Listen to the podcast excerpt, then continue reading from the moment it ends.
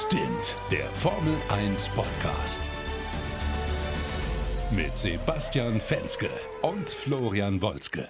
Servus, meine Lieben. Herzlich willkommen zu Stint, dem schnellsten Formel 1 Podcast Deutschlands. Und heute, Leute, es gibt News, News, News ohne Ende. Und natürlich besprechen wir die mit meinem Lieblingskollegen Sebastian Fenske aus Berlin. Wow, war das ja gerade so seine Station Voice von äh, Radio Flo? Ah, Habe ich mir gerade gedacht. Ich dachte mir so, hey, jetzt machst du mal. Ja, wenn ich, wenn ich dir einen Tipp geben darf, lass es weg. Nur so ein freundschaftlicher Tipp, lass es einfach weg. Du meinst, wir haben schon in den ersten 20 Sekunden den ersten Fremdschämen-Moment erreicht? Naja, nee, wir haben immer die ersten 20% der Hörer schon verloren. Mein Gott, ey. Nein, wir wollen über Formel 1 reden, Leute. Endlich mal wieder, du und ich, unsere erste gemeinsame Folge 2022. Und ey, wir haben, wir haben so viel zu besprechen. Wir geben extra Gas. Wir reden über neue Formel 1-Regeln. Wir reden äh, äh, über Veränderungen. Was macht eigentlich Michael Masi? Und natürlich reden wir über die neuen Autos. Acht Teams Ja. haben schon vorgestellt und es ist boom. Es ist Es ist einfach so krass. so krass. Also diese ganzen unterschiedlichen Designs, damn, also das werden wir alles gleich äh, auseinanderdröseln, aber äh, wir starten rein mit den News und wir starten rein mit äh, Michael Masi. Denn den werden wir künftig nicht mehr am Funk hören äh, beim äh, äh, Verhandeln auf dem Bazar mit, mit Christian Horner und Co. no, Michael, no. This is so not right. Michael, no, this is so not right. Oh Gott, Michael ist da- weg. Äh, FIA-Präsident Mohammed bin Sulayem hat dann äh, das Aus von Michael Masi verkündigt, äh, verkündet. Ähm, ja, und das war ja im Grunde genommen absehbar. Also A, wir haben nach diesem ganzen Drama beim letzten Rennen äh, äh, der letzten Saison, äh, war ja auch schon von vielen Fans ein, ein riesen äh, Theater und Wirbel drum gemacht worden, dass diese ganze Entscheidung halt irgendwie so mehr oder weniger über den Funk verhandelt wurde. Wir konnten das ja live miterleben letztes Jahr, weil diese, dieser Funkverkehr veröffentlicht wurde. So, und ähm, ja, und ich glaube, das war auch der Punkt, wo man gesagt hat, naja, allein schon marketingtechnisch können wir das so nicht mehr halten. Oder was meinst du? Ja, also äh, das Problem ist, auch wenn Michael Masi nach bestem Gewissen gehandelt hat, also aus seiner Sicht nach dem, was am besten für den Rennsport ist, hat es trotzdem irgendwie eine gewisse Irritation hinterlassen und man hatte auch am Ende so ein bisschen das Gefühl, okay, Formel 1 funktioniert wie so ein Bazar und den Masi, den muss man einfach, wenn man den als Buddy irgendwie drin hat, dann ist das irgendwie ganz cool und dann kriegt man irgendwie Props und es hatte halt alles ein Geschmäckle, obwohl irgendwie nichts per se irgendwie richtig falsch war, aber auch nichts so richtig richtig. Und die Formel 1 brauchte da, glaube ich, einfach einen Neustart. Ich glaube, es ging gar nicht darum, jetzt Masi einfach zu bestrafen, Ja. sondern dieses ganze System brauchte einen Neustart, weil äh, ich, ich muss sagen, ich fand diese Boxenfunks zwischen den Teams und dem Rennleiter irgendwie spannend, weil man irgendwie einen neuen Einblick hatte. Aber es hatte halt dummerweise auch die falsche Richtung, weil es ging weg vom Sport und es war dann zu viel Entertainment behind the scenes, Ja. Sachen, die man nicht sehen sollte. Ich würde Äh, es als leicht verstörend äh, Ja. titulieren, Ja, weil gut. Du, du, Ja. du, man hat sich halt als Zuschauer gedacht, krass, war das die letzten 50 Jahre so? Also so ungefähr. Also wurde das immer irgendwie so ausgekartelt und nur weil der Teamchef anruft, wird eine Entscheidung vielleicht beeinflusst? Das ist ja eigentlich der Punkt. Ein Teamchef oder eben generell ein Team ruft beim Rennleiter an, äh, beklagt sich und daraufhin wird eine Entscheidung getroffen, die zugunsten dieses Teams ausfällt. Und ich glaube, das war das, was so verstörend war, dass eben der, der ähm, Rennleiter nicht mehr alleine eigenständig nach seinem besten Gewissen die Entscheidung trifft, sondern sich beeinflussen lassen kann von äh, Teamchefs. Und da muss ich sagen, das war auch das, was mich so ein bisschen äh, gestört hat, weil ich finde, als Rennleiter musst du unabhängig von den Teams, unabhängig von irgendwelchen äußeren Einflüssen, nur anhand des Geschehens auf der Strecke, was du gesehen hast, deine Entscheidung treffen. Aber Ja, hat er ja wahrscheinlich auch. Nur das Ding ist halt, die Kommunikation Ja. sorgt halt dafür, dass es irritiert. Also, das ist ja, ist ja wie auf dem Fußballplatz. Wenn, wenn der Schiedsrichter zeigt gelb und auf einmal fängst du an, dich zu beschweren, so dieses, ja, das kann doch nicht sein, das ist ja unfair und so. Und dann gibt er dir eine rote, denkst du auch so, okay, ist es jetzt, weil, weil Meckern war oder Ja, äh, will er jetzt einfach nur durchgreifen und so. Und eigentlich hat er alles richtig gemacht, aber trotzdem denkst du so, gibt er mir jetzt die rote nur, weil er ihn doof findet? Oder war das Meckern nicht irgendwie gerechtfertigt und so? Es hat, es, Geschmäckle ist doof und deshalb raus. Aber äh, dazu kommt ja eine neue Erfindung und die finde ich ein bisschen geil. Und da bin ich echt schon gespannt, wie man das umsetzt. Der VAR. Naja, erstmal müssen wir sagen, bevor wir da zukommen äh, zur Technik, natürlich wird dieser Posten wieder neu besetzt als Rennleiter. Ach so, Das ja, klar. Entschuldigung. Nils Wittig und Eduardo Freitas, die sollen äh, jetzt eben diese Position übernehmen und das so im Wechsel. äh, machen, also dass man da quasi diese Verantwortung auf zwei Schultern verteilt, ähm, hat, hat irgendwie positive und negative Aspekte, finde ich. Positiver Aspekt ist, ja, du hast irgendwie nicht mehr so einen Druck, weil du der Alleinherrschende dort oben bist ähm, und man wird gleichzeitig auch so ein bisschen, also die Macht des Rennleiters wird eben auch aufgeteilt auf zwei Personen. Gleichzeitig habe ich Sorge vor Konsistenzschwankungen. Ja. Weil, Ja, das also, ist dass es nicht mehr so konstant ist. Weil der eine Rennleiter sieht vielleicht eine gewisse Situation so, der andere so, und dann wird es von Rennen zu Rennen vielleicht noch unterschiedlicher, wie die Entscheidungen ausfallen. Einmal ist neben der Strecke überholen in Ordnung, das andere mal nicht, weil es halt ein anderer Rennleiter ist. Und da muss ich gestehen, da mache ich mir so ein bisschen Sorgen, ob die beiden sich so ähnlich sind, dass die, die, die Konstanz in den Rennen und in den Entscheidungen, dass die die gleiche bleibt. Also das ist sowas, wovor ich ein bisschen Sorge habe, weil das, darüber haben wir uns letztes Jahr ja schon wahnsinnig beschwert. In einem Rennen wurde so entschieden, im anderen Rennen wurde so entschieden. So, und das ist halt das, was absolut Wahnsinn ist, in meinen Augen. Also man muss da schon irgendwie Regeln haben, die dann auch wirklich immer gelten. So, und ähm, wenn man jetzt natürlich auch noch zwei unterschiedliche Personen hat, die an unterschiedlichen Rennen den Rennleiter spielen, dann könnte ich mir vorstellen, dass wir da noch öfter drüber sprechen werden. Ich verstehe nicht, warum hat man nicht wieder so ein, so ein Gremium mit irgendwie drei Leuten? Äh, warum hat man nicht das mit den Kommissaren? Ich meine, das hatten wir doch auch über die Jahre hinweg, dass dann irgendwie drei verschiedene und jeder der Fahrer und so. Warum entscheiden die denn das nicht? Also so ein, so ein ungerades äh, Gremium, ähm, ohne dass da einer als Rennleiter Überstimmungsrechte hat. Also ich finde, man macht es sich zu kompliziert und du sagst es, zwei unterschiedliche, wer weiß, ob die jeweils gleich handeln in den gleichen Situationen. Ja. Aber um dem halt jetzt irgendwie so ein bisschen vorzubeugen, hat man jetzt dazu noch Herbie Blash äh, als vier Urgestein daneben gestellt, der soll als Berater fungieren, wo ich mir auch denke, ja, aber er hätte auch einfach ein Teil eines Gremiums sein können, dann hätte man noch diesen Effekt des Ursteins äh, mitgehabt. Verstehe ich nicht, warum so kompliziert. Und zusätzlich will man jetzt in den FIA-Büros, also wahrscheinlich dann im der Videokeller in Paris, da will man halt jetzt mit modernster Technik äh, zusätzlich ein Kontrollgremium einführen, also was kurz ist, einfach so diese Videoassistenz-Referee, der der Videobeweis Ja, wird. wie beim Fußball. Da bin ich, da, da bin ich echt gespannt, weil im Endeffekt Formel 1 ist ja von vorne bis hinten Videobeweis. Also die Rennleiter haben ja sich vorher auch schon die Videos angeguckt und zurückgespult. Das ist ja beim Fußball was anderes, wo halt ein Schiedsrichter äh, instinktiv oder situativ entschieden hat, was er gerade gesehen hat oder meint gesehen zu haben.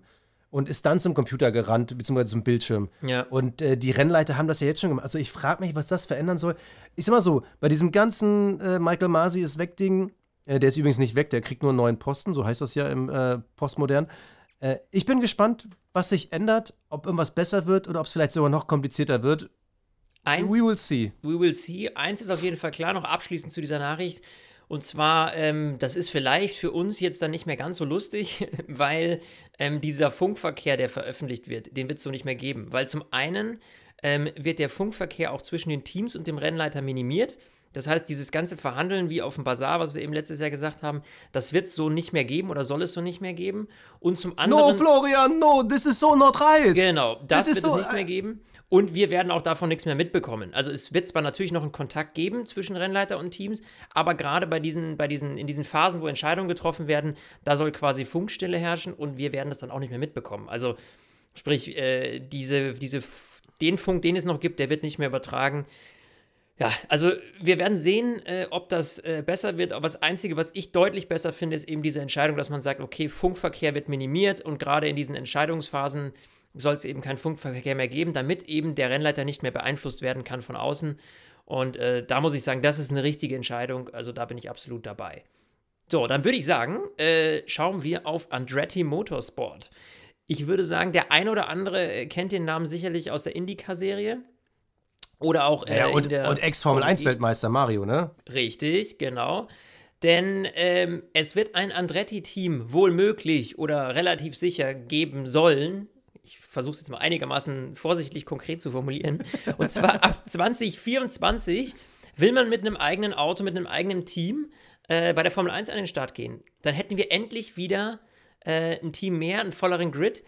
Da, das finde ich erstmal eine geile, eine geile Nachricht, weil das ist ja eigentlich das, ähm, wo wir immer wieder Probleme hatten in den letzten Jahren, äh, bis auf Haas, okay, die dazugekommen sind, aber wirklich ähm, zu sagen, Mensch, wir, wir, wir brauchen irgendwie ein neues Team, wir machen die Einstiegshürden geringer. Das hat man natürlich mit diesem Cost Cap jetzt, mit dieser Budgetobergrenze so ein bisschen geschaffen. Und ich glaube, das wird auch einer der Gründe sein, warum man sich jetzt bei Andretti entschieden hat zu sagen, okay, das lohnt sich vielleicht da einzusteigen, weil es einigermaßen zu managen ist und wir nicht irgendwie eine halbe Milliarde jedes Jahr in die Hand nehmen müssen, um da irgendwie einigermaßen mitfahren zu können.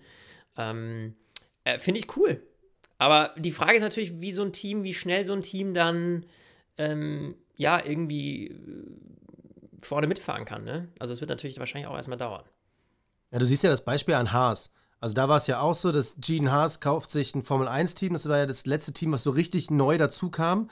Und äh, wenn du da nicht konstant reinbuttern kannst oder willst, dann hast du halt so Ups und Downs, wie es Haas die letzten Jahre hatte. Also die letzten zwei Jahre zeigt es äh, ganz klar nach unten. Letztes Jahr war eine Vollkatastrophe, schlechtestes Team im Grid. Zwei Jahre vorher ist man noch konstant äh, um den Titel Best of the Rest gefahren. Und da ist natürlich eine Frage, wie gut kann sich ein Privatteam das leisten? Wie lange kann sich ein Privatteam leisten? Das weiß man, Andretti, denen geht es, glaube ich, ganz gut. Die sind ja auch an sich Motorsport erfolgreich. Ähm, das wird halt spannend. Sie wollten sauber erst kaufen, das wollte halt wohl Alpha nicht ganz, beziehungsweise äh, man wollte das Team halt behalten. Ähm, jetzt startet man 2024. Ich, ich finde es interessant, weil das Datum finde ich, äh, find ich seltsam. Auf der einen Seite, ähm, 2022, dieses Jahr wäre eigentlich super gewesen, um in das neue Reglement zu starten. 2026 soll ja das neue Motorenreglement kommen. Jetzt kommt man so 2024, so mittendrin. Naja, den Vorteil, ich sag mal so, den, den Vorteil, den du hast, also ich hoffe, meine Logik stimmt, aber für mich macht es auf jeden Fall Sinn. Ähm, den Vorteil, den du hast in dem Moment ist natürlich A, du hast schon mal zwei Jahre, wo du sehen kannst, welche Technik, äh, Aero-Systeme. Du kannst klauen, willst du sagen. Man hm? kann gut abgucken. Man kann gut abgucken, weil du genau, du siehst, ja. okay, welches Konzept funktioniert ja, und B, die Motoren sind eingefroren. Das heißt, du kaufst dir halt, also Andretti wird sich ja dann irgendwo einkaufen, lass es Ferrari, Mercedes, whatever sein, kaufst dir halt einen Motor ein, der ausentwickelt ist und auch nicht mehr weiterentwickelt werden kann. Das heißt, du musst dir um diese ganze Power Unit erstmal nicht mehr so viel Gedanken machen. Du musst halt dieses Packaging drumherum bauen, kannst aber eben schon bei den anderen Teams sehen, was funktioniert gut, was funktioniert nicht gut. Also eigentlich vielleicht gar nicht so doof, genau da einzusteigen, weil man kann, kann sagen, gut, wir haben jetzt die Erfahrung der letzten beiden Jahre mit dem neuen Reglement schon gesehen, äh, weil die werden ja dann auch, wenn die 2024 einsteigen, ja, dann werden die jetzt auch äh, langsam anfangen mit der Entwicklung. Also da wird es jetzt, ne? Die werden na, angeblich holen sich ja jetzt schon die Leute. Siehst du? Und na klar, es macht natürlich frühzeitig Sinn, weil die haben ja auch dieses, die, den Budgetdeckel. Aber ja. ich sag mal, wenn du jetzt noch nicht offiziell irgendwo angemeldet bist und ein Team aufgebaut hast, kannst du natürlich im Keller forschen, entwickeln, wie du willst äh, und Geld ausgeben, wie du Bock hast, weil du halt da noch nicht drunter fällst. Du kannst ja, ja noch sagen, noch ist es ein Hobby.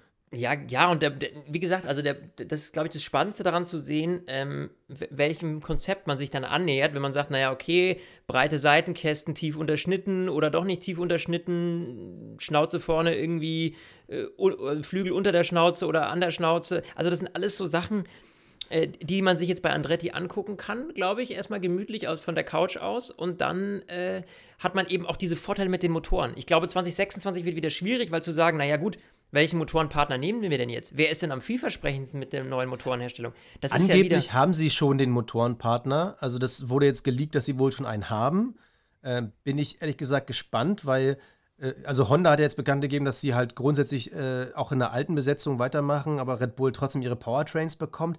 Rein vom Reglement müssten sie aber jetzt dann den Red Bull-Motor bekommen oder den Honda-Motor wegen diesem Gleichgewicht an äh, Motoren. Also mhm. bin ich ehrlich gesagt gespannt. Also eigentlich. Aber das wäre auch schwierig ja zu sagen.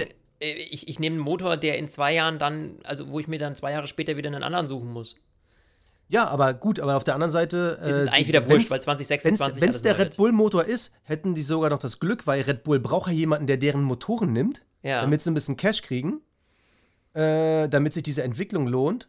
Also, also die Vermutung liegt sehr nahe, dass es halt dieses Red Bull, Powertrains, Honda, whatever, was es jetzt nun in mhm. einem oder zwei Jahren sein wird, weil ich glaube, da ist man noch in der Findungsphase und auch Honda hat ja gemerkt, oh, wir können ja Weltmeister werden. Ja. Ist vielleicht doch gar nicht so schlecht fürs Image. Also ich, ich persönlich vermute, ähm, dass Honda irgendwann wieder das Ruder komplett übernimmt und das Ding halt wieder Honda heißt. Äh, einfach nur, weil sie merken, das ist imagemäßig ganz geil hier mit Formel 1. Und wie gesagt, es macht dann halt Sinn, dass Andretti den fährt. Und ganz ehrlich, wäre auch keine schlechte Wahl. Momentan sieht er ganz gut aus. Aber wir sprechen ja gleich noch darüber, was wir glauben, was wir sehen, wo wir hoffen. Aber eine Sache müssen wir noch besprechen, weil das war eine News, dachte ich im ersten Moment, who cares? Und im Nee, zweiten, Finde ich. ach super. endlich. Ja, absolut. Es geht um die Reifen. Basti, erklär mal.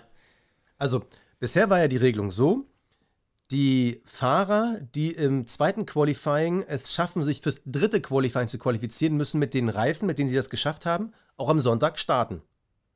So, um da halt so ein bisschen diese Ausgewogenheit und Gleichberechtigung und vielleicht ein bisschen äh, Reifentaktik reinzukriegen. Alles viel Und das Problem ist halt, Hat alles nicht funktioniert. das, das, das Ding ist, es gab halt keine. Wir haben es ja jahrelang kritisiert, das war ja eins meiner Lieblingsthemen, zu sagen, ich finde es komplett dämlich, weil halt die dominanten Teams, Mercedes und Red Bull, die fahren im zweiten Qualifying immer schon die gelben, damit sie mit den harten starten können, damit sie im Rennen auch ja nicht in Gefahr kommen, ähm, beim ersten Boxenstopp hinters Mittelfeld oder ins Mittelfeld zu fallen, Ja. weil sie als letztes stoppen mussten. Deshalb fand ich es immer schon total nervig. Und wiederum Teams, die irgendwie um Platz 8 bis 12 kämpfen, sagen sich doch dann lieber, ey, ganz ehrlich, ich nehme lieber den 11. Platz mit frischen Reifen als den 10. Platz mit ollen Reifen. Richtig. Äh, wo, wo ist da der Vorteil? Und das ist jetzt alles durch. Ab sofort freie Reifenwahl zum Sonntag. Also im Endeffekt das, was wir bei den Sprintrennen äh, ja auch hatten, weil man da ja das ja nicht so machen konnte. Ja, Ähm, und das Tolle ist ja jetzt, du hast ja auch unter den Teams wieder dieses große Fragezeichen, wer startet mit Ja. welchen Reifen. Also du wusstest ja vorne bei Mercedes genau, naja gut, der Red Bull startet auf den Reifen, weil die sich eben gestern so qualifiziert haben und umgekehrt. So, und ähm, das hast du eben jetzt nicht mehr. Das heißt, es wird jetzt, äh, glaube ich, größeres Geheimnistuerei geben, um mit welchen Reifen startet man, als wir es bislang gesehen haben, weil du jetzt eben dadurch taktisch eigentlich wieder mehr Möglichkeiten hast. Weil du eben spekulieren kannst, naja, ich glaube, mein Kontrahent, der startet so, starten wir mal so, weil wir vielleicht eine andere Strategie fahren. Also ich glaube, dass die Varianz, die wir jetzt sehen werden, vielleicht größer sein wird oder zumindest mal mehr Möglichkeiten eröffnet, als wir das jetzt ja noch äh, die letzten Jahre hatten, ja, oder seit 2014 gab es ja diese Regel. Ähm, Auf dementsprechend. jeden Fall. Also Du einfach wirst, mal. Du wirst allein innerhalb der Teams wirst du Unterschiede merken. Also es macht natürlich Sinn, äh, ergibt Sinn, Entschuldigung, Sinn kann es nicht machen. Äh, wenn jetzt mein, mein Fahrer auf 1 ist und mein zweiter Fahrer ist auf 4, dann ergibt es natürlich Sinn, dass ich vielleicht den auf 4 weicher starten lasse als den vorne, äh, in der Hoffnung, dass im Notfall ein bisschen eingebremst wird, er von hinten aufholen kann und so. Also das ist natürlich klar. Vorher war es halt so, hey, ich will natürlich, dass meine Fahrer so weit wie möglich vorne stehen. Ich gebe dem Q2 den bestpassenden Reifen. Aber selten wird es der ganz harte gewesen sein. Und ich glaube, wir werden vor allem den harten Reifen als Startreifen dieses Jahr dann öfter sehen, weil es einfach total oft super sinnvoll ist. Ja, gebe ich Also- dir absolut recht. Also ich bin schwer gespannt. Ähm, äh, lass uns doch vielleicht mal kurz bei den Reifen bleiben, nur um mal kurz die, also weil das ist ja zumindest mal eine Sache, die bei allen Teams gleich ist, äh, wenn wir jetzt gleich zu den äh, Autos kommen. Ähm, was ich so gelesen habe, weil wir jetzt ja dieses Jahr mit den 18 Zöllern fahren, das heißt, wir haben einen geringeren äh, Querschnitt, also das heißt, es ist nicht mehr so viel Gummikante übrig äh, wie vorher bei den anderen Reifen. Und das hat zur Folge, was ich jetzt zum ersten, was ich bislang so gehört habe und, und was halt natürlich auch physikalisch Sinn macht, du hast natürlich nicht mehr so große Walkbewegungen, das heißt, das Gummi kann sich nicht mehr so, so, so viel bewegen, ja, weil du eben weniger Reifenflanke hast und dadurch glaube, glauben viele, dass eben auch das Thema Temperaturmanagement, die Reifen überhitzen nicht mehr so schnell, was uns ja auch immer so ein Dorn im Auge war. Gerade beim Hinterherfahren, beim Überholen so, okay, zwei Runden, zack, dann sind die Reifen zu heiß, du musst Abstand halten. So, ich glaube, dass diese Problematik durch diese Größe der Reifen jetzt besser in den Griff zu bekommen ist. Ähm, A, schon mal gut. Ähm, und B, ich finde, sie sehen schon ziemlich geil aus. Oder was Auf jeden du? Fall. Auf jeden Fall. Also was man bisher bei allen, also bisher haben acht Teams veröffentlicht. Bisher konnte man zu allen acht sagen, äh, auch da, wo es halt nur so Renderings waren, das sieht ganz geil aus.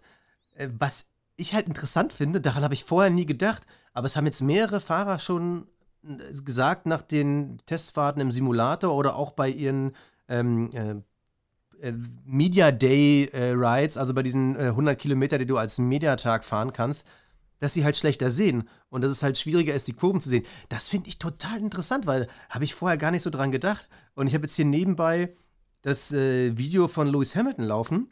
Also da, da könnt ihr gerne nochmal bei Instagram gucken, auf unserer Seite oder bei F1. Da gibt es halt von Mercedes, von ihrem Mediatag diese Woche, diese Kamerafahrt, wo halt die Kamera oben äh, bei den, äh, also hinterm, ähm, überm Helm ist. Und es sieht von vorne, das sieht halt so krass anders aus. Und du hast ja nicht nur die größeren Reifen, sondern auch diese, Diese. Flügel. Ja. Also, ich bin echt gespannt. Ich kann mir echt vorstellen, dass das, was ja in der Formel 1 immer relativ fantastisch wirkt, dieses beim Start, wie eng die teilweise aneinander vorbeifahren und dass die sich dann teilweise nicht berühren, obwohl die halt irgendwie bei 200 Sachen gerade abbremsen und alle sich in die Kurve werfen. Ich kann mir vorstellen, dass es vor allem in den ersten zwei, drei Rennen vielleicht viel mehr Berührungen und äh, Schäden geben wird in der ersten Kurve, weil die sich erstmal eingrooven müssen. Was bedeutet eigentlich dieses größere Rad und vor allem mit diesen neuen Flügeln, mit diesen mh, Seitenflügeln da? Äh, bin ich echt gespannt, wie das in der Realität dann umgesetzt wird. Grundsätzlich, dass sie damit fahren können, da zweifle ich nicht dran. Die werden dafür bezahlt, damit fahren zu können. Ja. Also, äh, dass man jetzt die Kurve nicht mehr trifft, das bezweifle ich. Aber ist schon krass. Und an dieser Stelle kommen wir zu unserem Werbepartner der heutigen Folge. Und Flo, ich muss dir sagen, eines sammelt man im Leben auf jeden Fall, neben Erfahrung und Familienmitglieder und all sowas. man, man sammelt Versicherung. Man, man startet irgendwann mal mit so, so einer kleinen Hausrat und irgendwann hat man sowas wie bis zur Handyversicherung. Weil früher, ja, wozu braucht man eine Handyversicherung? Der Handy kaufst du ja all zwei Jahre neu. Mittlerweile kostet das Ding so viel wie ein Gebrauchtwagen. Und man, man bekommt immer mehr davon und man verliert Ja. irgendwann die Übersicht, weil man Absolut. auch verschiedene Anbieter hat und äh, dann hat man 7000 Ordner. So, und da gibt es endlich jemanden, der helfen kann und das ist Clark. Clark ist nämlich die Versicherungs-App, also wirklich die.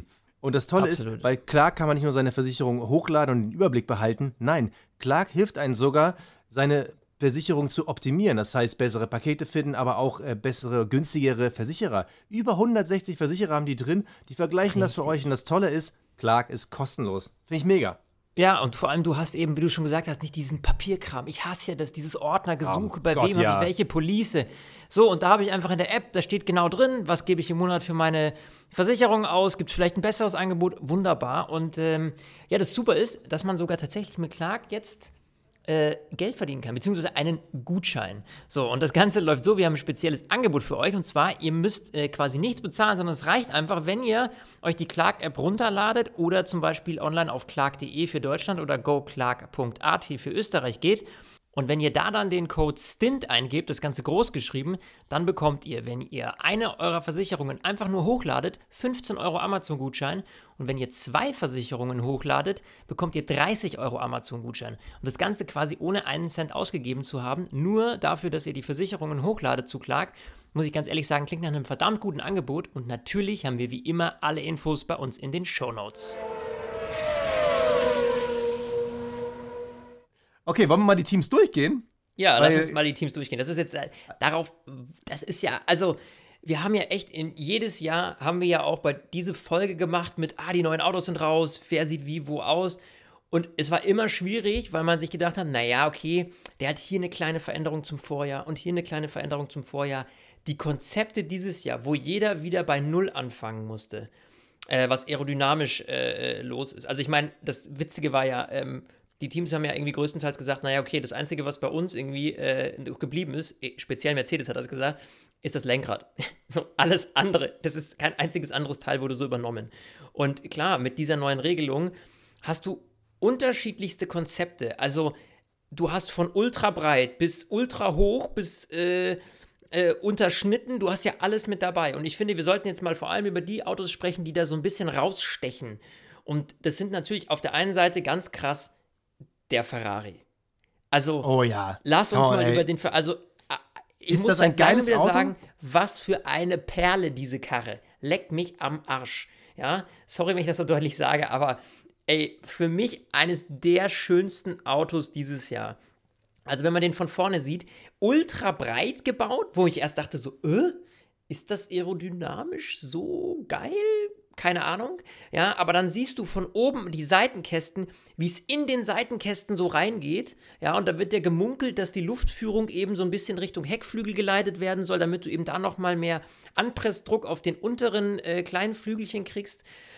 Ich bin gespannt, ob sich das auszahlt. Auf jeden Fall, ähm, was ich gehört habe, und das hatte, ähm, hat Ferrari eben gesagt, ähm, da ging es eben darum, dass sie gesagt haben, naja, wir haben das Auto nicht so, ähm, also wir haben noch Luft unter den Seitenkästen. Sprich, wir haben uns nicht irgendwie äh, eine, ja, wir haben das nicht so gebaut, dass alles irgendwie anliegt innen drin, ja, das Packaging vom Motor, sondern wir haben uns da noch Luft gelassen, äh, weil das aerodynamisch mehr Sinn macht. Jetzt, keine Ahnung, ich bin kein Profi-Hardcore-Ingenieur, ob das so viel Sinn macht. Es sieht auf jeden Fall geil aus. Ähm, wie, wie, findest du, äh, kurz lass uns mal bei Ferrari bleiben, wie, wie, wie siehst du den Wagen? Also, du sagst, eines der schönsten Autos dieses Jahr. Ich gehe sogar noch mal weiter. Es ist einfach, wie ich finde, äh, der schönste Ferrari der letzten 20 Jahre. Dieses dunkle Rot, dazu dieses Schwarz, es wirkt aggressiv, es wirkt heftig. Ähm, das ist auch das Auto, was ich am ehesten finde, dass es irgendwie einem Indycar ähnlich sieht. Also das finde ich schon krass. Und man sieht eins, das hat, äh, das hat der Ferrari-Teamchef gesagt, wir mussten halt Risiken eingehen. Wir konnten halt nicht einfach auf Nummer sicher gehen. Wir haben ganz klar gesagt, wir gehen dieses Jahr Risiken ein. Und ich finde, das sieht man an diesem Auto wirklich extrem weil sie im Gegensatz zu anderen Teams wirklich Sachen einbauen, wo du, dich wo du dir denkst so, okay, das ist entweder total genial oder das ist totale Grütze. Also es sind ja nur, ist ja nur eins von zwei Teams, was Kiem ja. hat. Das andere äh, Team ist äh, Aston Martin. Und wie gesagt, die, da ist, was du ja schon beschrieben hast, da ist so eine Art Schanze mitten äh, in den Airboxen. Das Auto ist von vorne sehr breit, nach hinten langgezogen.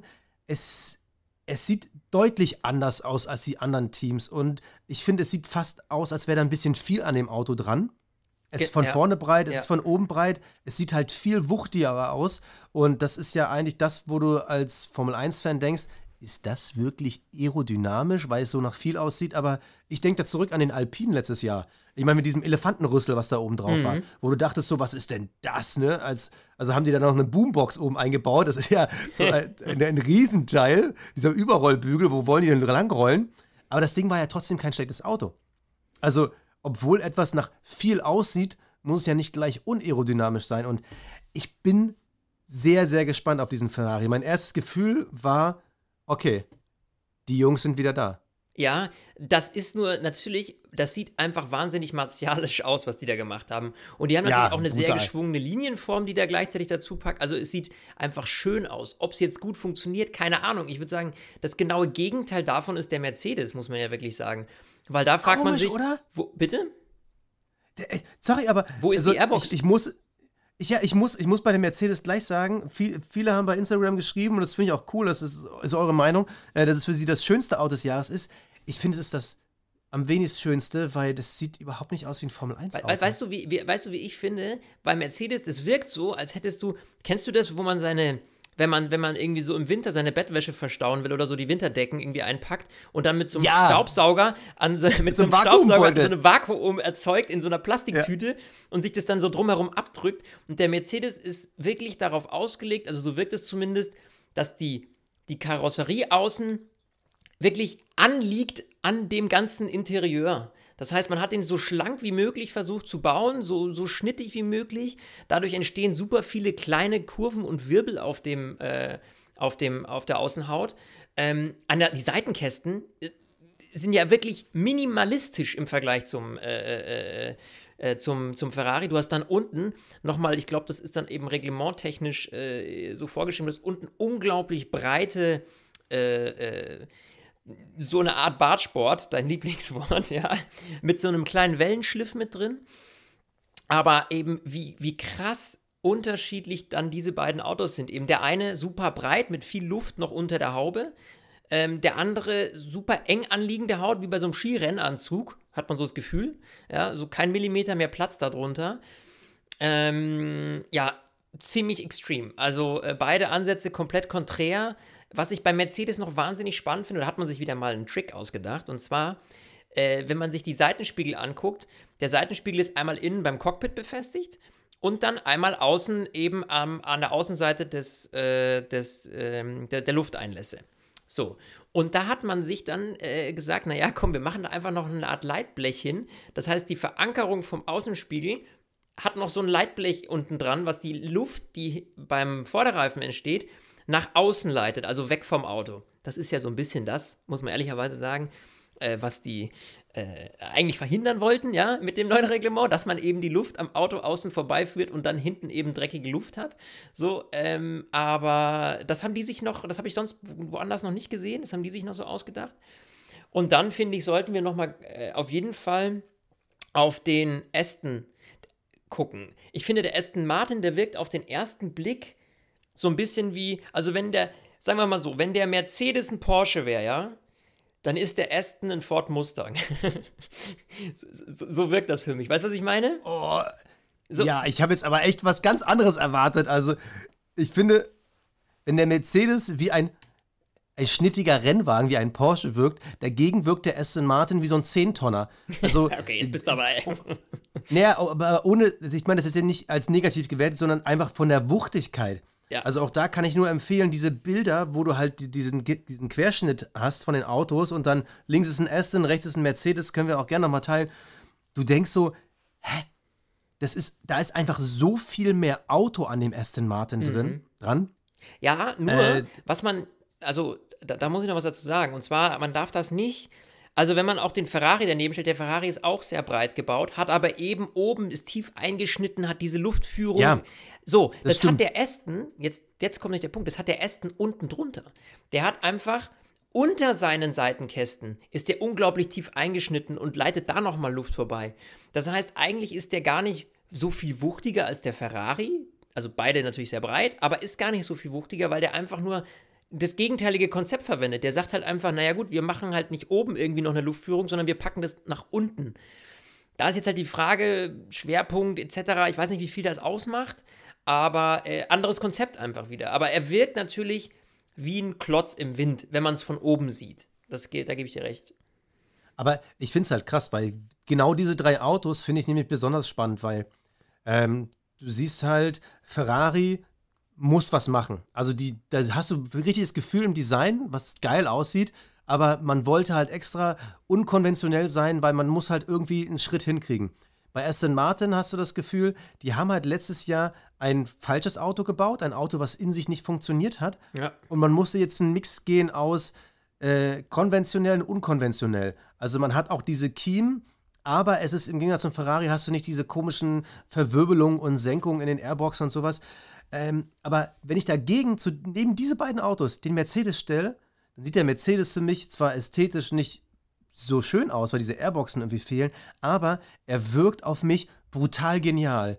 Also im Gegensatz zu allen anderen Autos habe ich bei dem Mercedes das Gefühl, wow, also scheinbar haben die das Auto so verschlankt und ja. so genial die Luft geführt, dass da fast gar kein Auto ist. Ich meine, du siehst super viel Unterboden und auch, du hast recht, auch wenn das so eingeschnitten ist, aber Mercedes hat so viel Unterboden, das heißt, die können die Luft über und unter dem Unterboden, also auch zum wieder zum Thema Ground-Effekt, die können die so viel genialer steuern, dass mein Gefühl sagt, ist, dass dieser Mercedes ein richtiges Monster sein wird. Ja. Und irgendeiner von den anderen beiden wird heftig ins Klo greifen. Das ist, das ist so mein Gefühl. Aber ich finde es ja cool, also dass eben, äh, also auf, ich hätte ja nie gedacht, dass die Autos so und also so krass unterschiedlich krass. aussehen, ne? Ja. Also ich hatte das echt nicht erwartet und das das Schöne ist, dass dann also diese Reglementänderung und auch dieses neue System, dass du in so, du musst, die müssen ja quasi in so Boxen arbeiten. Du hast so gewisse Boxen am Auto ähm, im Reglement und diese Boxen sind dir dann zur freien Gestaltung gegeben. Du musst dich nur innerhalb dieser Boxen äh, entwickeln, ne? so, so dreidimensionale äh, Boxen. So, und ähm, wie, wie heftig ähm, das eben doch noch Freiraum gibt für individuelle Designs. Ich hatte echt so ein bisschen Sorge, dass wir jetzt so aller Indica irgendwie alle so ja. einigermaßen, also ne, dass da alles irgendwie gleich aussieht. Äh, in dem Fall gar nicht. Und ja, vielleicht täuschen wir uns auch. Also, ne, ich meine, klar, der, der Mercedes sieht eben wahnsinnig schlank aus, der ist. Da, da, da ist wirklich kein, kein Millimeter zu viel an diesem Auto irgendwie, also vom Konzept her. Im Gegensatz zu einem Aston, im Gegensatz zu einem Ferrari. Ähm, wir werden sehen. Also, äh, das wird unglaublich spannend zu sehen äh, beim ersten Rennen dann, wer wie wo performt. Ähm, und Aber ich habe jetzt schon ein komisches Gefühl. Ich, also ich will ja, ja kurz welcher, meine Gefühle mitteilen. Hast du Angst, dass Mercedes die Ultradominanz äh, wieder ja. wird? Also, ich habe das Gefühl, weil die Autos so unterschiedlich sind, also für uns Fans, super geil. Vor allem, die sind wirklich so krass unterschiedlich, dass du es nicht von jetzt auf sofort kopieren kannst. Du kannst, klar, aus der Vergangenheit konntest du mal einen Flügel neu bauen. Aber du siehst ja hier, das komplette Design rund um die Airbox und äh, Motorkühlung ist ja anders. Das kannst du teilweise gar nicht mehr kopieren. Nee, das liegt vor allem, und, äh, das liegt vor allem daran, dass du natürlich jetzt auch einen Engine Freeze hast. Es gibt gewisse Produkte, die jetzt nicht mehr verändert werden können. Das heißt, das Packaging. Plus, plus Budget Cap. Genau, plus Budgetcap. Das heißt also, wo du, wo du da, wie du deinen Motor quasi zusammenbaust, am Ende, wo welches Teil hängt, das hat ja auch immer Einfluss um äh, die Verpackung drumherum. So, und äh, genau. ja, und wenn das eben einmal gesetzt ist, dann ist das jetzt gesetzt. Und dann äh, kannst du nicht mehr sagen, naja, ich möchte aber gerne irgendwie den Kühler auf der anderen Seite oder irgendwas, was weiß ich, was ändern ähm, um da mehr Platz zu kriegen. Da muss ich aber sagen, da hat sich Ferrari noch ein bisschen mehr Freiheiten ja eben gelassen. Das war ja auch das Spannende, ja. zu sagen, wir bauen mal erstmal breiter und dann gucken wir mal, können das vielleicht noch ändern. Ich glaube, bei Mercedes hast du halt keine Luft mehr, zumindest aber, irgendwas. Aber ganz ehrlich, jetzt mal ganz ehrlich, also ja, ich verstehe das, warum du das spannend findest, aber klingt es nicht entgegen jeder Formel 1-Ideologie, dass man sagt, man baut die aerodynamischsten Autos der Welt, dass man sagt irgendwie, ja, wir haben da halt noch Puffer zum Optimieren äh, also ich finde, es klingt falsch. Vielleicht ist das eine andere Logik, die sie verfolgen, weil sie halt zu wenig Testmöglichkeiten haben. Aber wenn ich bedenke, es gibt ja auch dieses neue Reglement, dass Mercedes als äh, WM-Führender bei den Teams weniger Zeit im, Luft, äh, äh, im Windkanal hat, mhm. als zum Beispiel ein Haas, die letzter waren. Also Haas hat da deutlich mehr Windkanalzeit. Da habe ich das Gefühl, okay, da ist Mercedes aber so einen anderen Weg gegangen, das muss einfach irgendwie schon funktionieren. Und um dann nochmal abzuschließen, es sind so viele unterschiedliche Konzepte, dass es für uns als Fans Spaß macht, zu gucken und zu raten, was könnte jetzt ein gutes Konzept sein. Aber die Gefahr ist so extrem hoch, dass eins davon so krass anders ist. Ich sag nur äh, Braun GP damals mit dem Doppeldiffusor.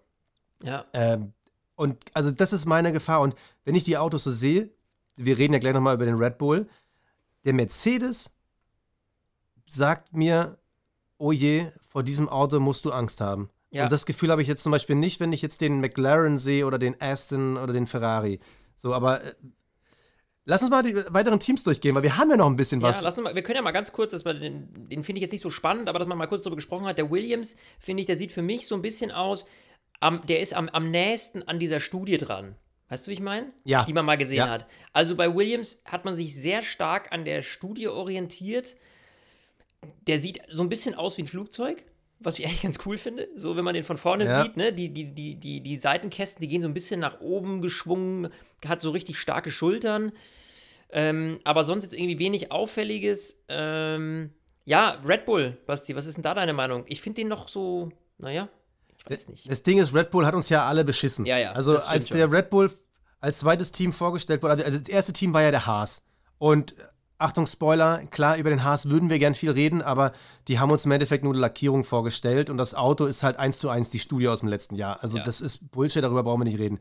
Und dann kommt der Red Bull und dann stellen die schon wieder nur so eine Fake-Studie vor. Das war ja eigentlich nur, um den neuen Sponsor vorzustellen. Also die haben eigentlich gar kein Auto vorgestellt, die haben uns einfach nur ihre Lackierung vorgestellt. Also für alle, die es nicht gesehen haben, Oracle ist der neue Hauptsponsor von Red Bull. Da wurden kolportiert, dass da so bis zu 100 Millionen geflossen sind. Auch eine Firma wie Red Bull sagt nicht nein bei 100 Mille.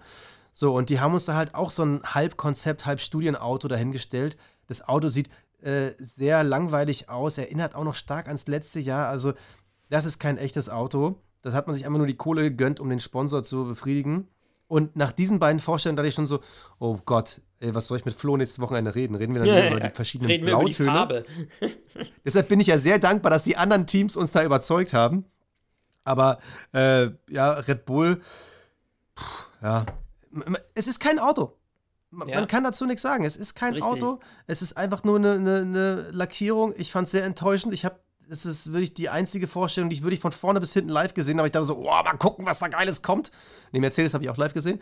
Aber bei Red Bull ist so, oh, mal gucken, ne, vielleicht wird es ja geil. Und dann, dann, dann rollen die mich hier mit so einem Konzeptauto. Also. Ja. Ja, das ist so ein bisschen, man hat gedacht, oh, die haben ja auch relativ kurzfristig dann angekündigt, der geil, der kommt irgendwie schon in zwei Wochen und, äh, und dann sowas. Also, äh, ich finde sowas immer so ein bisschen, äh, wie soll ich sagen, das ist eben so ein bisschen Beschiss am Zuschauer, weil du erwartest ja was anderes. Ja. Also, ne, man geht ja mit der Erwartungshaltung rein, da kommt das neue Auto und dann sieht es am Ende doch wieder ganz anders aus. Also, keine Ahnung, welches Design jetzt die am Ende verfolgen, ja, das werden wir dann. Äh also, es, es gab ja wohl von deren, es gab ja wohl ein Media Day bei denen und da sind die schon mit dem offiziellen Auto gefahren. Das wurde halt nur nicht vorgestellt. Das war halt komplett äh, äh, abgeschottet von den, den äh, Medien und den Fotografen. Mhm. Aber was man halt sehen konnte äh, durch die Entfernung durch irgendeinen Paparazzi, er, das Auto sah dem Alpha Tauri sehr ähnlich. Und da das ja das große, kleine Schwesternteam ist, macht es ja auch Sinn, dass man sich da die Ressourcen teilt. Deshalb würde ich sagen, obwohl wir es eigentlich nicht machen wollten, weil es einfach nicht in, im Fokus steht, aber wir können, glaube ich, einfach über den Alpha Tauri reden, um zu sagen, was wir von dem Red Bull halten. Und Ja. wenn ich mir den Alpha angucke, muss ich sagen, er sieht, es sieht sehr ähnlich der Studie aus, hat ein paar Elemente, die man auch bei dem Ferrari sieht, also sehr doll eingeschnitten unter den Luftkästen, aber ansonsten von der Form her ähnelt er noch, also sehr ist falsch gesagt, aber er sieht halt nicht so extrem aus Ja, wie zum genau. Beispiel er ist so ein der Mercedes. Richtig. Er hat keinen extremeren, keinen extremen Ansatz im Vergleich zu, äh, lass es jetzt Mercedes oder lass es Ferrari sein. Also er liegt so ein bisschen dazwischen.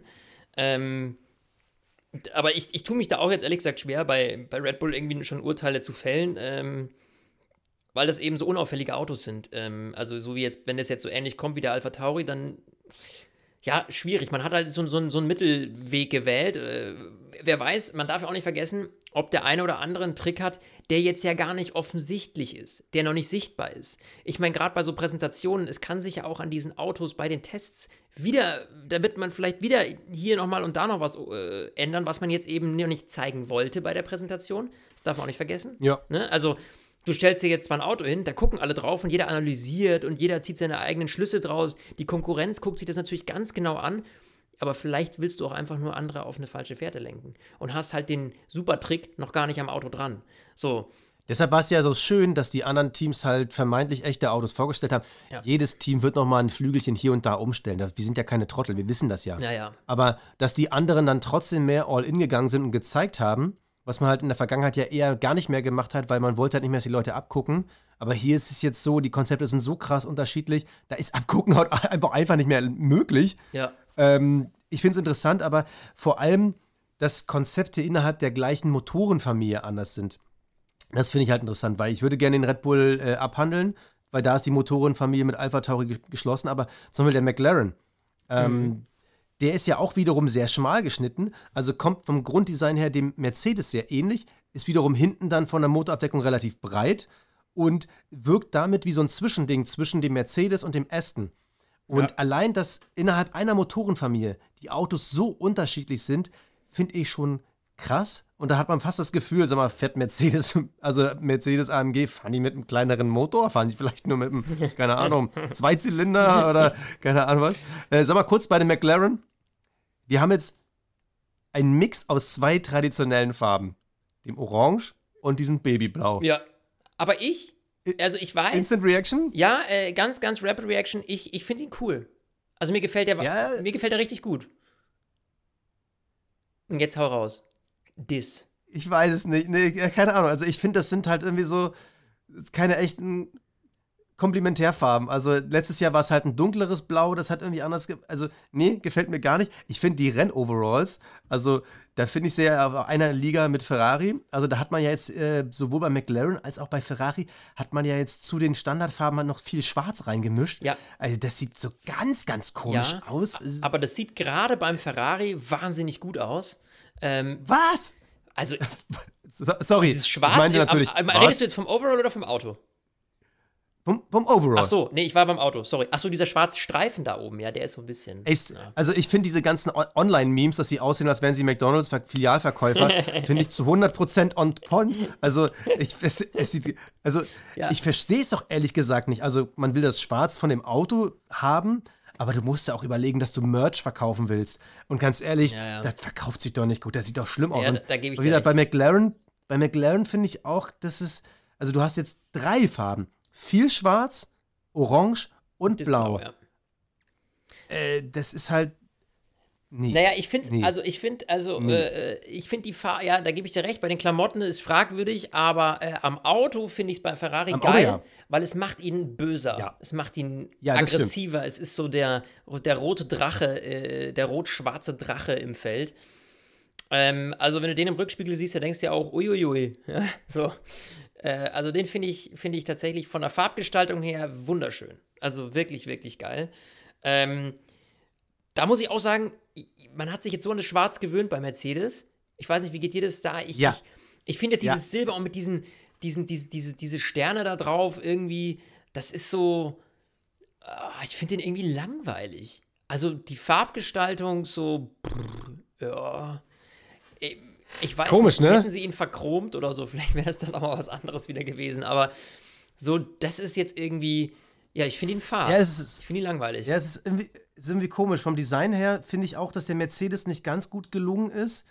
Äh, da finde ich, ja, also, da finde ich halt, dass der Aston halt insgesamt geiler wirkt, der Ferrari wirkt aggressiver. Ich muss sagen, dieses Williams-Blau, auch wenn er aussieht wie ein Alpha Tauri von vor drei Jahren, irgendwie, ich finde die Farbe irgendwie geil. So Design her bin ich bei dir, Mercedes nicht cool gelungen. Ich finde, da ist nochmal was McLaren gemacht hat. Ich hoffe, das ist wirklich so, dass das so fluoreszierende Farben sind, dass dieses Babyblau äh, in den Felgen und auf dem Auto, dass die wirklich bei den Nachtrennen leuchten. Ich glaube, wenn man das hinbekommt, da wirst du so viele Videoanimationen Ja. und Studien zu sehen. Dann war das wirklich ein richtig geiler PR-Move.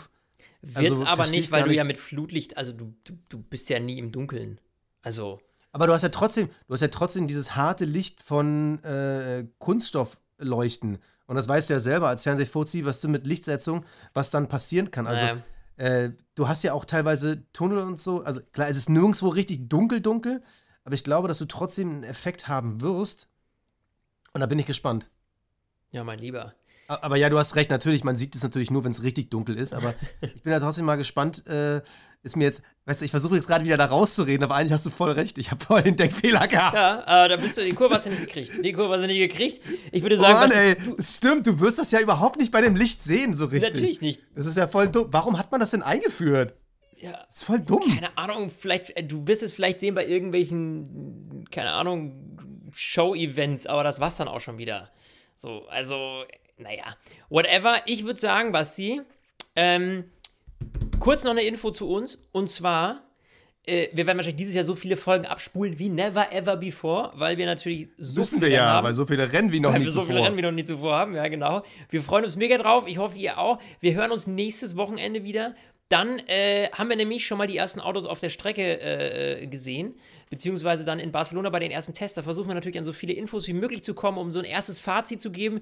Wird nach der ersten Testwoche ein bisschen tricky, da schon Einschätzungen zu treffen, weil da natürlich viele Teams viel ausprobieren werden und noch keiner so richtig zeigen wird, was er so wirklich kann. Aber wir analysieren natürlich. Ähm, und noch ein kleiner TV-Tipp, finde ich ganz spannend. Und zwar am 11. März kommt die neue Staffel Drive to Survive raus. Ey, und ich kann mir vorstellen, das wird die krasseste Staffel ever nach dem Drama letztes Jahr. Also wer die, die Also- äh, übrigens äh, nichts mit Werbung oder Wollen wir sowas jetzt schon mal eine Wette abschließen? Ja, Wollen wir äh, jetzt schon mal eine Wette abschließen? Wie oft sie diesen Moment, wo Max Verstappen den Heckflügel von Hamilton in Brasilien antatscht, wie oft sie das slomotiert und wiederholt werden? in Slow-Mo mit allem Shit wird das kommen. ähm, äh, also, also äh, es ist hier keine Werbung oder sowas. Äh, wir kriegen ja nichts von Netflix. Äh, ist einfach nur, ähm, ich kann mir vorstellen, dass einfach viele von euch diese Serie so feiern. Ähm, Was übrigens nicht heißt, dass wenn Netflix nicht was übrig hat, dass wir es nicht nehmen wollen würden, aber das ist eine andere Geschichte. so, In diesem Sinne, ich äh, wünsche euch was und äh, dann hören wir uns nach den ersten Tests in Barcelona. Bis dann. ciao. Stint, der Formel 1 Podcast. Mit Sebastian Fenske und Florian Wolzke.